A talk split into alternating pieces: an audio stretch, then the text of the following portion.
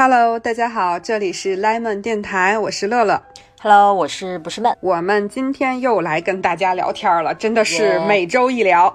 那这个事情不割，我真的感觉特别有成就感，是吧？也特别感谢大家一直都有听我们的节目，然后给我们留言评论，对我们进行不割的表彰。是的，非常感谢。就每次不仅我们两个聊完，然后又有那么多同学一起参与我们的讨论，就真的有一种我们大家在一个圈子里的那种感觉。快快快，快来分享一下上一期里面你最喜欢的是哪位同学的什么发言？我最喜欢的这一位就刚好是你说的那一种，我觉得他就是在他的评论里，我读到了一个很好的方法。就是我觉得对我可能会很有帮助。嗯，呃，我选到这个是在 B 站的一个评论，这位朋友名字很复杂，好像念 Melamoye，、不知道是 日语还是英文。啊。啊，是这位朋友他评论比较长，我给大家来读一下啊。说到拖延症，本拖延癌刚看了一本好书《掌控习惯》，感觉对治疗拖延症是有效的，推荐大家去看。因为拖延症四舍五入也是一种坏习惯嘛，所以我尝试套用了。个人觉得，首先要诚实的剖析自己为什么拖延，应该做的事情是什么，又是被什么拖住了脚步，然后想方设法给自己创造一个摸鱼困难的环境。特别妙的是，作者建议我们在 to do 的时候，从动作的连贯性出发，尽可能具体到如何与上一件事情衔接。比如看完书后，在书桌旁的地板上做十个俯卧撑，这样就大大增加了可行性。看完书后，我把手机充电器放到了客厅，把电脑的 calendar 一直开着，方便我随时记录时间轴。实践证明，做正经的事儿的时间真的是更长也更专注了。所以他自己有运用书里面办法，自己也感觉是有用。对对对，呃，他特别吸引我的就是，呃，上次也跟你有谈到，我觉得就是我那个无意识的那个时间，就是每个动作连接之间会有很多无意识的动作，就这件事情，我觉得他说的这个建议。就这本书给出的建议，可能会对于我来说很有用。尽量创造两件事情能连在一起做，就别想读书，这个读完书之后要去干嘛，然后让这个中间有这个一个空隙，对对，空间和时间可以去做别的事儿。不错，这个我们大家都可以把它试起来啊，这个对办法。对对，嗯你呢？然后我选的这一条呢，这个同学他也是在 B 站视频下面评论的，他叫做气球坨坨。气球坨坨说，虽然我也是一个经常在 deadline 前一天熬夜的人。但是我还是跟大家也和自己说，尽量避免拖延，因为赶在 deadline 前面做出来的东西不会有慢慢雕琢出来的精致。就算次次都能躲过，但是每次都差一点，那一点会让我们损失很多。他就是分享了一下自己嗯拖延带给自己的那种怎么讲损失，就是他这一点真的跟我自己的一个思考完全一模一样，所以让我产生特别大的共鸣。从以前到现在，我自己回顾我自己的表现，就是我总觉得我是一个从来做任何事情都没有尽力过的人。就我们经常看日剧里面，他不是有的主人公为了办成自己的一件什么事情、一个心愿、一个梦想，他就会拼尽全力去努力，就那种感觉，我往往只在日剧里面看到，就在我自己身上 从来没有过。我做任何事情都有。都有那么百分之多少是收着的。我现在有时候鼓励自己，我就想说，那我还是办成了一些事的。如果我能做到完全的投入，完全的去付出，去拼尽全力朝着一个目标努力，那我是不是能做得更好呢？所以今年、就其实我有给我自己一个全年度的一个关键词，叫 all in，就是不是买东西要 all 的意思啊，自己先也可以句 也可以。all in 就是希望我自己在做任何事情的时候，能把自己完全投入进去。我想要试一试全情投入的感觉，所以正好他这一个点就戳到我了，所以我就选了气球坨坨同学的发言。就是那个把差的那一点给它给添上，对不对？对就是就是这个意思。对你像我们上次聊到，我们俩其实再怎么拖延，我们也不会把事情拖黄了，就最后我们还是能把东西办出来，把事儿办出来，把东西交上。但是你自己去回忆，你肯定没有把它做到最满意，因为你前面很多时间拖延掉了，对不对？对，就不优质。是的，所以离自己的期望还是有距离，这就是为什么我们总是在责怪自己是拖延症的。说到这，我特想跟你分享一件事情，就刚刚发生的，就在这个周末刚刚发生，就印证了这个气球坨坨同学说的这一点。就是我周末的时候，不是那个上课，他中午要做一个打卡嘛，然后他那个打卡呢是有时间限制的，就是你必须得在几点之前完成这个事情。然后呢，那个周末的时候我就去玩游戏了。然后就是那个，对，全民都在，对，全民都在玩动森，我就玩动森，动森特耗时间嘛，耗耗耗就耗到最后时间，然后一看就。只有十分钟了，因为以前我的习惯都是打卡，我要用二十分钟左右，我自己先复习一下，然后再把这个作业交了，再再交给老师，这样不就是很充分的一个过程吗？然后以前都是得五分，然后昨天那天呃应该是前天，然后就想着赶紧把这个东西弄完，就留了十分钟，然后赶紧匆忙就做了，做完之后得了二分。所以说交是交上去了，但是质量就没法保证了。对，老师就批评了一顿，然后老师就说你这个太马虎了。我一想，可不就是因为赶这个点儿，对呀，所以就没好好弄。是的，所以充分证明 是不是？虽然我们这种人没有把事情拖黄，但是也没有把事情说办得特别好。所以这种时候很后悔啊，因为又不是说我没有那个能力，对吧？对，我就是把它拖的时间没有了。哎，这个非常有共鸣，很好，很好。所以这就是我们的日常。拖延加懊悔，所以非常感谢这么多的朋友，就给了我们呃特别有用，然后特别真挚，也是就是呃特别愿意跟我们分享细节的这样的评论和弹幕，我就觉得对我们两个人应该也都是会很有帮助。每次看到大家的发言，很开心。聊完这个上周的这个话题，我就想来跟你讨论一个事情，因为我记得前一段你说你读过了一本书，叫《八二年的金智英》。对的，这本书好像很多人都读过，一度热度特别高，是是的，就是你也知道我是阅读困难户嘛，所以那个 别这么说，我就选择了去看电影，就是我看了这个书改编那个电影啊，呃，而且我也是先知道电影后后知道说哦，它原来是一个有一本书的，嗯，因为那个电影不是那个孔刘演的嘛，全民老公，所以就是很火。嗯，我在看这个电影之前就看过很多一些人的类似于评论也好，就是点评也好，或者说给他下个结论也好，就管这个电影和其他的近期几个电影，把他们叫做“婚姻劝退三部曲”。婚姻劝退三部曲，OK 啊，你有没有听过这说法？可能多少听过一点点。啊我当时看到特别多公众号都写这个话题啊，就是呃八二年这个导致说什么婚姻劝退啊。然后我看了之后。我有一个想法，我想跟你讨论啊，嗯，啥子想法？就是我看完之后，我跟他们说的这种所谓的婚姻劝退，就我的最大的感受，从这个电影里面获取到的，我跟他们真的特别不一样，就是我没有感受到特别特别。充分的说，一定是要婚姻有多么的可怕，婚姻会毁掉一个女性，婚姻会让女性怎么怎么样。其实我看到的并不是这个，呃，我不知道你是什么样的感受，你有没有就是说真的说这个电影给你最大的冲击就是那些标题所说的？因为我看的书可能跟电影的侧重点会有一点。出入书里面给我留下印象最深的是他从小到大的上学和求职的这个过程，反倒他的婚姻生活这一块给我留下的印象倒没有那么深。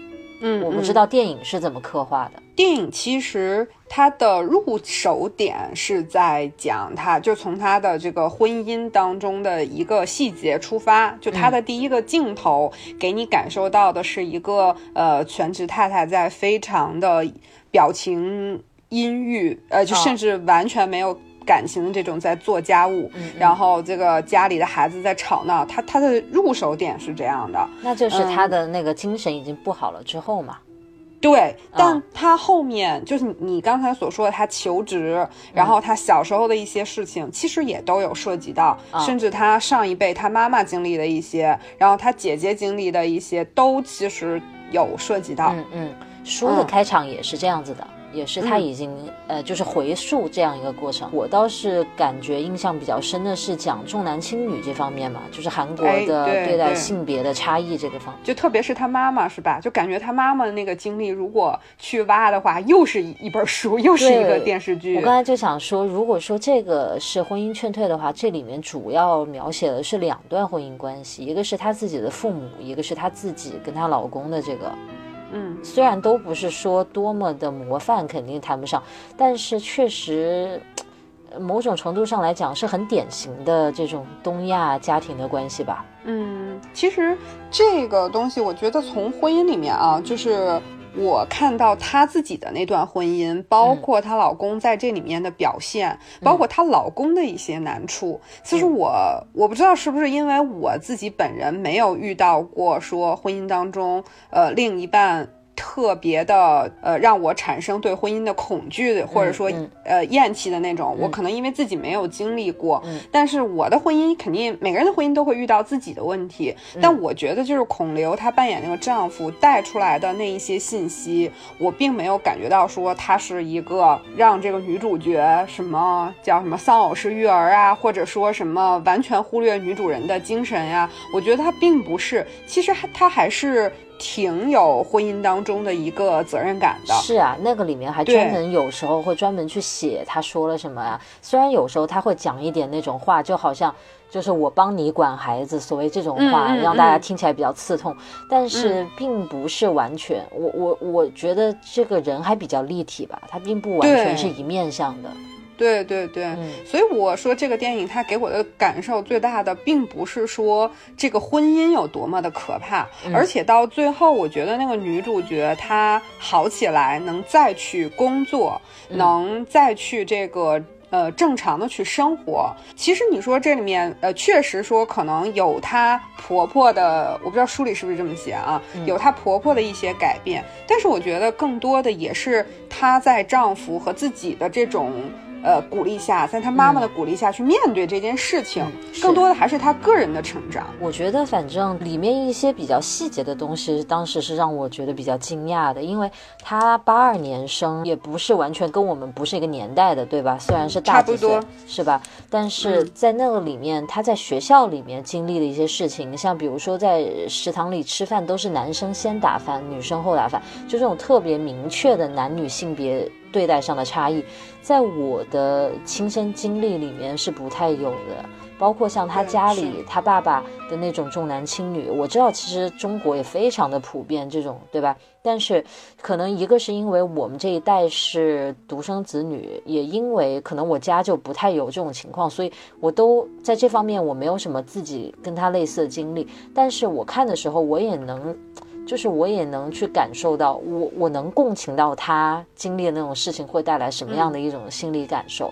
但是我好像在网上看到，就是说在韩国有很多男性是就觉得。不太能接受，好像有这样一种评论。对对对对，嗯，对，这个是这个是有，呃，因为他那个是很立体的反映了那个重男轻女。就你刚才讲的打饭这件事情，电影里面是没有涉及，但是它涉及了另外一个点，就是这个女主角不喜欢吃一种点心，但是直到她生病了之后，她弟弟专门去看她，然后还给她买了。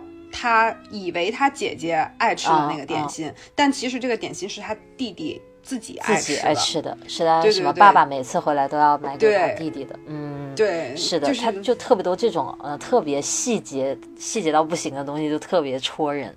对。所以其实我想跟你聊这个，我想说的是，是不是现在会有一些情况是说，一些公众号也好，一些自媒体也好，或者说一些新闻也好，呃，不知道是为了吸引眼球，还是为了宣传这个东西，他会用一个观点，一个比较时髦，或者说，嗯，一个比较容易引起别人的这个看到的这样的一个观点，嗯，去打给你，然后你看到了之后，你就没有太去想。你说哦，他就是这样的一个观点。我觉得这个事情已经现在就是无处不在了，你不觉得吗？就是现在这种快节奏的信息时代，你在网上看到很多事情，你都是看到的是媒体或者哪一家自媒体的报道，而不是你去看到这个事情本身，对吧？那有可能很多人他并没有看过八二年的金智英，不管是书还是电影，但是他看一篇这样的。呃，影评也好，书评也好，看到的是公众号作者自己的一些态度，他就会立刻把它拿来当做自己的态度啊，因为这是现在一个热门话题。你跟别人聊起来，八二年晶晶，你说哎，我知道啊，那个就是婚姻劝退，你看孔刘演老公都会劝退，对吧？你立刻可以参与这个讨论，所以这是一种很直接、很廉价的一种。怎么讲？因为你知道有很多情绪是特别容易渲染的，特别容易传染的，所以你一读这样的文章，你立刻就抓到了里面的那种。呃，不爽啊什么的，对吧？你就马上就可以把它拿来用了。这次想跟你讨论这个事情，就是因为看了这个电影和就是现在对这个电影的一个整体的宣传。其实我觉得，呃，跟这个电影它本身所传达出来，就起码我们两个人看到这种东西，跟现在很多人去说的那个点，其实是有偏差、有出入的。嗯，就是我觉得好多的那些所谓的标题，我们还真的就是看看就算了。我们真的。想对这东西有自己的认知、自己的感受的时候，还是得自己去看看、自己去做做。我就觉得这事儿还真的特别重要。尤其现在，就是因为媒体资讯太多嘛，所以你往往就会看到别人对于这件事情的一个转述，以别人的立场、别人的态度的情况下的转述，所以其实看到的并不是事情本身。你吃到的是别人嚼过的 嚼过的东西，就那感觉，对吧？对对对，是的。但是你说这些东西它存在好还是不好？我觉得有它存在的好的地方。罗严肃那个公众号，他就经常做这样的一些类似的文章，就是他把所有的这个相关的信息收集起来。但我觉得他做的最好的就是我有观点，但是支持我观点的是所有的信息。所以我就觉得还得自己去看一看，自己去做了这件事儿，才能说我的那个发表的那个观点，我心里认可那个观点啊，是我的观点。对，但是你不觉得吗？就是很多情况下，你并不会经过这样一番思考才去张口说话，就有很多话就会在各种因素的影响之下就会冒出来。就像我们之前聊到那个风平浪静的闲暇里面。那个女主角跟她的朋友在一起，朋友都是发表了某一个观点，她说：“哦，是是是是是，她就会跟着附和，对吧？其实她自己未必了解别人在讲什么。她后来不是说她男朋友说我懂，就是真的发自内心的说我懂，而他每次讲的就是完全不真诚的那种，别人也听得出来。就有很多时候可能在某些场合之下，就会不经大脑的，就就会发表出自己的一些态度什么的。”嗯，对，就其实我们以前聊到的一些话题，可能都是影响因素，比如说你刚才说的那种社交空气嘛，对，社交这种嘛，对，嗯，所以呃，我就是一直在想，是不是我们应该去，嗯，就是阶段性的去考虑一下，就是自己说的一些话和自己就是形成的一些观点，是不是有偏见？其实我一直以来是我比较少有观点的一个人，或者我跟别人聊天的过程当中不太发表观点的一个人。嗯，尤其是对于时事或者一些政治方面的事情，嗯，但是我会有一些朋友，他是有强烈的。观点的强烈的立场的，嗯，我觉得这是一种个性，就是他性格当中，他就是一个呃一个往外发表意见的人。我可能性格上就不是，我就是收着一点的人，这个倒没有什么，就大家不同。但是在有一些时候，我会觉得我的个别朋友啊，在网上，比如说聊的一些时事，什么时候他发表出来的那个看法，虽然也是跟大家一样的看法，很多人都支持他，但是他的那个。措辞或者他的语气当中，就有一种东西让我觉得害怕。这个东西是一种强大的自信，这个自信强大到，就是在他的世界里面，他好像没有给自己有可能是错的留有任何余地。他对于他所了解到的信息，他所形成的观点是绝对自信的，他认为这是绝对正确的。如果有人对此提出质疑，那我的天呐，你真的是错了。就是他他的话语里面给我一种这样的感觉，我就会觉得有点怕。我就不容置疑，对对对，不容置疑嗯的自信，不留任何余地。我就总总是在看到这样的人发表意见的时候，我就提醒我自己，就是我倒不是说我对真相或者什么真理有什么追求，但是嗯。我相信我一定看到的是事情的某一个角度。某一个侧面、一定会有很多我不了解的事情，就是我不会形成一个那样绝对的观点，我会嗯警醒这一点，因为很多时候偏颇，对对不对？对，就像我们两个现在在聊的，就大概的意思就是说，你要对事情有一个一定的了解，你再去形成你的观点，而不是人人云亦云，对吧？但是很多时候，我们可能都会忘记，我忘记了我对这个事情我了解的还不够多，对吧？我我就会嗯随大流嘛，人多力量大呀。我跟很多人同样的观点，我感到安全，我觉得我说你们是错的，我是有立场的。你刚才所说的那种，就是他形成观点之后那种不容置疑，嗯。我觉得就是特别容易带来一个呃附加产物，就是嗯。偏见，是。啊，而这种还是他自己都不知道的偏见。嗯而他又会，就是不别说他，就可能我们自己也会这样，嗯。就是我们就会把这种偏见当做是自己一个正确的判断，对，而去坚持了这个偏见，就是在这个偏见下，就感觉人就失智了，是就是就是完全失去智慧，也失去理智。你说我们像讲八二年金智英，像这样一些影评什么的，可能有的人没有看过作品本身，他去看了一个影评，他就借过来当做自己的观点了，这是他对事情本身没有了解。那我们说一个对事情本身大家其实都很了解的，比如说这次的疫情，从武汉嗯爆发出来，然后蔓延到全国，这整个过程这么长的时间，大几十天里面。其实我就比较我的位置就比较奇怪一点，因为我人在国外，所以首先我接收国内和国外的资讯，其次我是武汉人，所以我的圈子里有大量的武汉人在讲武汉当地在发生什么。我的圈子里当然也有非武汉的人，所以大家也是通过网络，通过各种自己的呃这个渠道去了解武汉当时在发生什么，然后大家吵得不可开交，对不对？嗯，对，武汉人也很气，外地人也很气，觉得武汉人怎么这样？我武汉人就觉得自己委屈，觉得外地人怎么这样。对，然后国外的人觉得中国在发生这个，中国的觉得国外在发生那个，我就站在一个好混乱的一个，都不是十字路口，简直是米字路口上。就是我每天接收到太多互相矛盾的信息，或者你指责我，我指责你，而这些所有的大家都是对疫情关心的。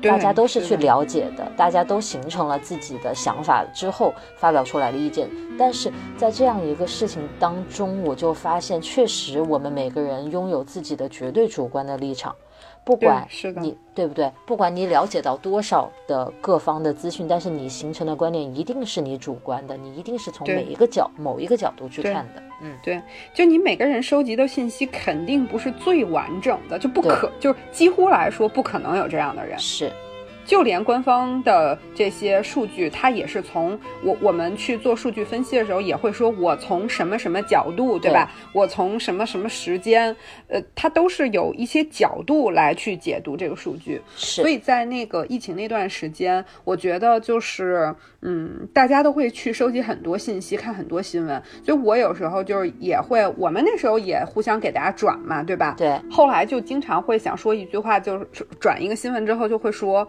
这是一种声音，对。然后再是另一种声音，是。就是到到那个时候，就是我觉得能去想着说这个事情可能还有另一面，是。就是能能这么去做的人，可能就相对是跳出来一点的人了，对。对。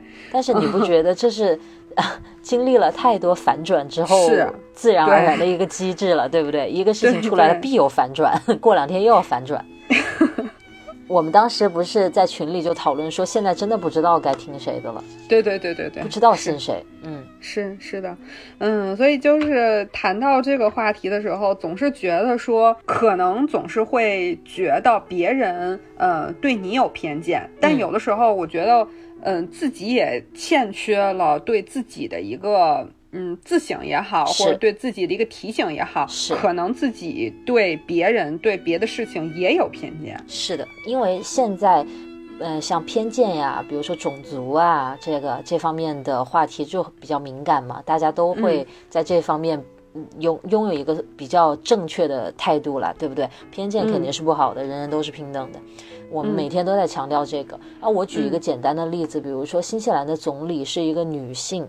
嗯，然后呢，他这一次就是新西兰现在也在积极的这个抗抗战疫情的过程当中嘛，然后他就每天就发布了很多新的一些条例啊，什么这那的。他在比较早期的时候，因为一开始中国大爆发这个疫情，他他就限制了中国来新西兰的人，就是说中国不能入境。大概这么一个意思，然后当时大家就都喊说是这个歧视中国人，就喊说是歧视，就是尤其在新西兰的中国人。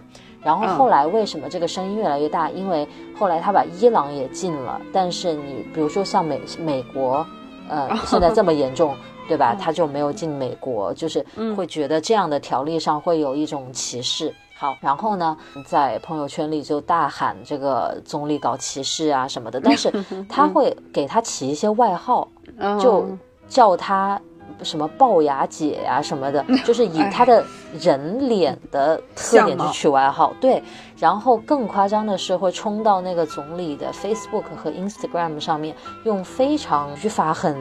糟糕的英语，充斥着骂人的最脏的那些要逼掉的那些词，去给总理留言，然后明显就 名字嘛，Facebook 不是都是每个人的名字嘛，就嗯，对吧？这个华人的名字一看就看得出来呀。其实是有一波，嗯，在新西兰的华人就会觉得这样子非常的鲁莽吧。或者说非常的武断，这个判断、这个行为做的，包括他们在大喊歧视的时候，你没有想过你你有喊歧视的自由啊，对不对？你在这个地方，你敢冲到总理的 Facebook 下面去这样指着鼻子骂他，然后说别人的外貌上的特点，不觉得这个很粗鲁吗？但是 我们一开始又在喊别人歧视，对不对？对，就很多时候他没有照镜子啊，没有看一看自己的行为是什么样子的，这这就比较可怕。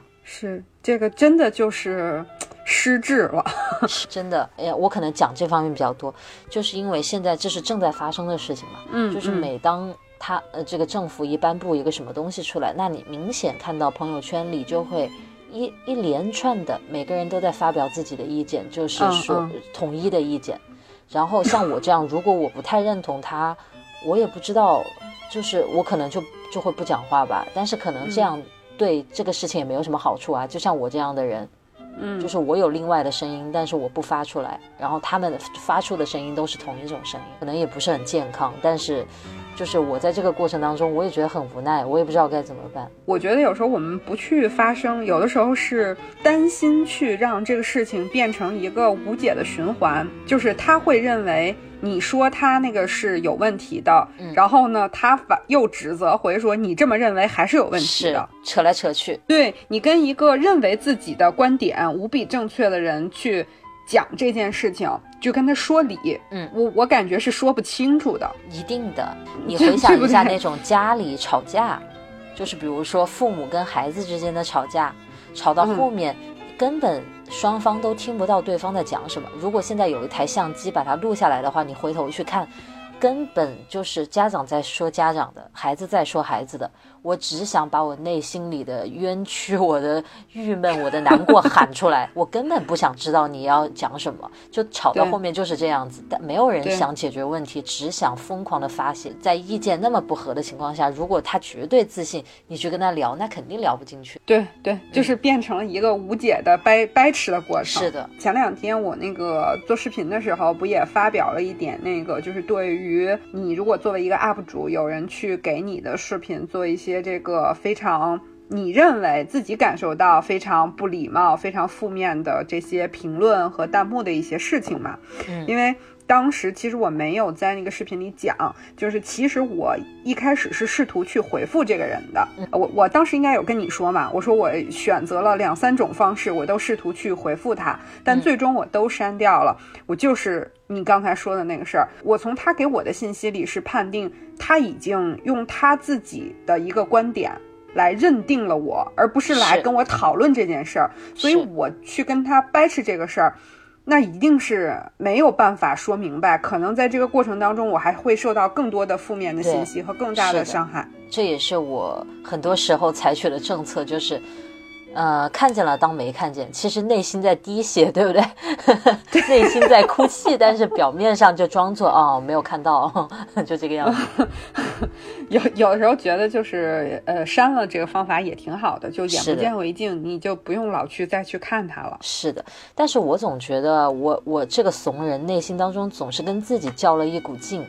就是我会觉得我的视频发出来了，这就是我要讲的话，这就是我想表达的内容。你们发表别的，就是你对于我讲的话发表的内容，那当然我管不着你，对不对？但是，比如说像那种特别碍眼的那种，我想告诉他的是，我可能根本就不把你当一回事，就是我连删你，就是你都不配让我花那么点时间去删你，就有时候，对对，虽然我内心很受伤，但是我。一条都不动他的，我就是这样一个想法。你以为我很在意你吗？No，我有时候会自己跟自己较这个劲，然后其实好几天都那个想着这个事情，特别郁闷，你知道吗？就是一些很正常的想法，所以就是对于这种嗯很有自己的观点，然后又不自知可能是偏见的人，我不知道就是在听 Lemon 的朋友。有没有什么特别好的方法？就是说，不管是自己也好啊，自己是这个人也好，还是你的朋友、你的亲人是这样的人也好，就是有没有什么方法？我就很想知道这个答案。如果你有方法，可以给我们留言。就我觉得我是没有办法。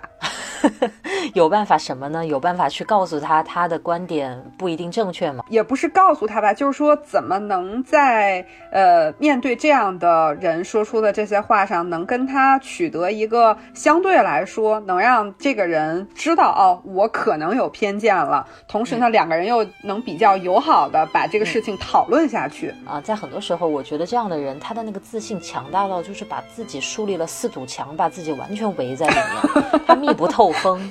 他哪怕哪个地方漏一点缝，对吧？外面的东西能照进去，他还有可能接收到。但是如果他完全把自己封在一个密闭的空间里面的话，真的就很难去跟他沟通。那不然就永远隔着墙呀。对对。所以是不是这件事最后的结论就是很绝望？只有这个人，就这个只有这个人自省，自己有一天醒过来了就就可以了。是，但是我觉得，因为世界上的事情太多，所以哪怕是我们现在，我们平时保持着一颗自省的这种心，但是在很多时候也可能会忘记的，在很多自己真的觉得是非常有自信的一些领域，或者非常挑战到自己权威的一些人生观。世界观的时候，当如果有非常对立的事情出现，就会。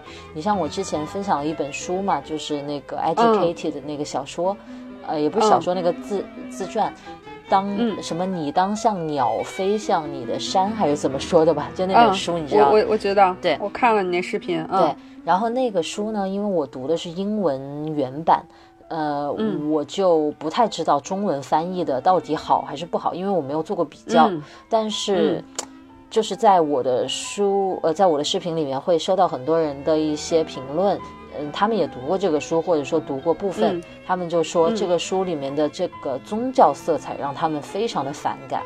因为你知道，宗教在中国就是一个在国内吧，大家的了解是比较从单一角度出发的，对吧？对对。因为这个书里带有强烈的宗教色彩，而它又是一种非主流的宗教，比较极致、比较狂热的，所以在很多人看来，他就会天然的反感。因为我们从小都是科学主义这个观长大的嘛，所以对这个东西有本能的一种排斥。嗯，我就觉得这个也挺正常，就是会有本能的那种排斥。对对对。但是对，就是如果愿意了解的话，去了解，你就会发现，哎，人跟人之间又没有那么大的不同。我又觉，我就觉得每次你能突破一点，你能看见外面的世界，又是一个另外一种很很棒的过程。但是我从你刚才讲的这个过程当中啊，就是我找到了一个还不错，就好。还不错的一个点，就是起码去跟你讨论这个事情的人，呃，我们先不管他的那个是不是这种天然的反感的这种情绪很强烈啊，我觉得他，呃，如果跟你讨论这些东西的人是他真的读过这本书，他是呃认真的读了，然后他来跟你去讨论，我觉得反而是一件很值得庆幸的事情。嗯，就是更我觉得更可怕的就是自己压根儿都没有去看过，但自己压根儿都没有去做过，然后就来跟你来讨论，然后还自己建立了一个特别强大的盲目自信的那个，那就是真的就真的是个灾难。你说这个让我想到一个例子，就是因为我妈是搞那个小学教育的，然后经常有一些朋友孩子还很小的时候就来我家玩啊或者什么的，然后就问我妈有什么建议 之类的教育小孩，然后我妈就每次都说一个特别具体的，她就说你们不要再当着他的面在餐桌上说什么东西不好吃。因为小孩特别愿意附和父母的意见，你一旦说胡萝卜不好吃，他尝都不会尝的，他绝对从此之后他就说我不要胡萝卜，因为他试都没试过。然后我妈就特别愿意在饭桌上遇到那种小孩，说我讨厌吃什么东西，然后我妈就会各种把那个东西说的特别有意思一样，然后就说哎呦。你尝一下，你尝一下，绝对很很特别的一个味道，什么之类的，特别搞笑。阿姨挺不错，我我喜欢阿姨，就是要 要他去体验一下，对不对？而不要因为别人说什么你就觉得什么，因为每个人也不一样，嗯。是的，我我就你讲这个事儿的时候，我也想到我以前的一个同事，嗯，他是就是一个挺有意思的人。然后呢，他之前就是一直跟那时候还是 iPhone 在呃咱们这些人之间流行起来不久，就是你想是那个 iPhone 四的时代，应该是可能大家就是刚开始国内刚开始用多一点的智能机的那个时期，嗯，然后呢，就是他一直就嗯原来就是对苹果这个公司。包括对苹果手机就有一种，呃，不知道是我不知道它来源是什么啊，反正他就看不上，他就不喜欢，呃，他就认为说那些呃苹果比安卓贵那么多，那其实安卓那些手机不也都是那个可以做那个很不错的那些事儿嘛？当时大行其道就是 HTC 比苹果差不多便宜得好好几倍，对吧？然后他后来呢，他就说，嗯，我就看不上苹果，我我对他印象特别深，结果过了没几天。我看他从兜里掏出了一台苹果，我就要嘲笑他啊，已经开始嘲笑他。然后他这时候说了一句话，嗯，让我哈哈大笑的同时，我也挺佩服他的。他说：“我买一个苹果的原因，我就是为了好好去使用它，然后我再跳出来说它到底哪里不好。对他，他到底我为啥看不上他？有个性。对我，他他一直都是特别有个性的一个人。但是他说这句话，我至今都觉得是一个虽然有点搞笑，但是是真理。就是如果你想骂这个东西，你总得先用用这个东西。你真能说出它哪不好，你你再说吧。”是，包括很多时候，即便是像看一些视频，就算你看产品产品测评，像我们这些人也做一些钢笔啊本子的测评，对吧？可能大家在镜头前看了之后，看到的就是我们展示的角度，我们的观点，但是很你你可能就会直接去借鉴过来嘛。当然，大家没有必要像我们这样每个东西都买到手去体验，但是确实你要了解到，这是我们个人的一个。从个人角度出发的一个评价，对不对？并不代表说这个东西本身到底怎么样。所以很多时候，其实很多人要我做过文具黑榜这个题目，都说我做视频这么多年来，净说什么东西好，从没听过我说什么东西不好。我觉得在这里有几点原因，就是不怕跟大家说实话。第一是我确实有很多真香的体验。嗯，以前讨厌的东西，后来喜欢了，对吧？嗯，这很多人都有。自我，对不对？对，所以是的。我很开心的是，在这个过程当中，我没有说这个东西设计的不好，我不是说它不好，我是觉得我好像跟它不是很合拍，它不太适合我。然后我后面找到了好的方式，我依然觉得它很棒啊。第二个原因是因为就是。呃，就像我前面说的，包括一些笔什么的，钢笔啊什么的，它是有各种属性特性的。那每个人喜欢的是某一种嘛，对不对？你让我说它是黑榜，我我怎么说呢？第三是，确实是因为跟很多牌子也认识，就不好意思说。这个原因比较重要。这这，大家在等的可能是这一条，是不是？但是，嗯，我也看过别的一些 UP 主做的一些文具的黑榜什么的，我觉得可能更多的是一些。呃，学生文具吧，好像跟我就是跟我比较熟悉的领域不太类似，呃，不太不太重合。就是他们讲到的很多文具黑榜，我还真也没用过。就是我老觉得，就是一定要把什么一些东西归个堆儿，说他们都不好这件事儿，就是特别是它是一个体验性的东西的时候，就不肯定是不客观的。当然我知道有很多人他指的是一些东西，比如说品控就是差，对不对？那那是那是呃写两笔就写不出来，那个是另一回事了。我觉得跟我们讲的这个有点不同。对对对，对于比较要体验性的东西，真的是自己去做做，自己去看看，自己去试试，就再形成观点。真的，你比如说像哪个地方去旅游比较好玩，或者哪个东西好不好吃，比如说天妇罗，有的人喜欢，有的人不喜欢。我作为你，呃，乐乐，我是你的好朋友，你去日本啊，第一次去，你千万别吃天妇罗。什么味儿都没有，真的。然后就让你蘸一个汁，你蘸了之后还觉得什么都没有，然后收那么贵的钱，其实炸一些什么茄子呀、青椒什么的根本不值钱，你千万别去吃。这是我的个人观点，对吧？但是人家也有很多人觉得天妇罗好吃啊，对对不对？所以还得自己试。有的时候不做那个观点，就给别人观点的时候，不做那个。就是让别人听起来特别无法反驳，不不要做那个说让别人听起来就哎你说的都对，就别让别人有这种感受。我觉得还是件挺重要的事情。我记得以前在那个，你记不记得咱俩还讨论过，就是跟笔墨相关的那个视频，就是大家还挺关注的，就弹幕啊、评论什么都非常的热闹。就我才看，有时候看我以前那个弹幕，就在看。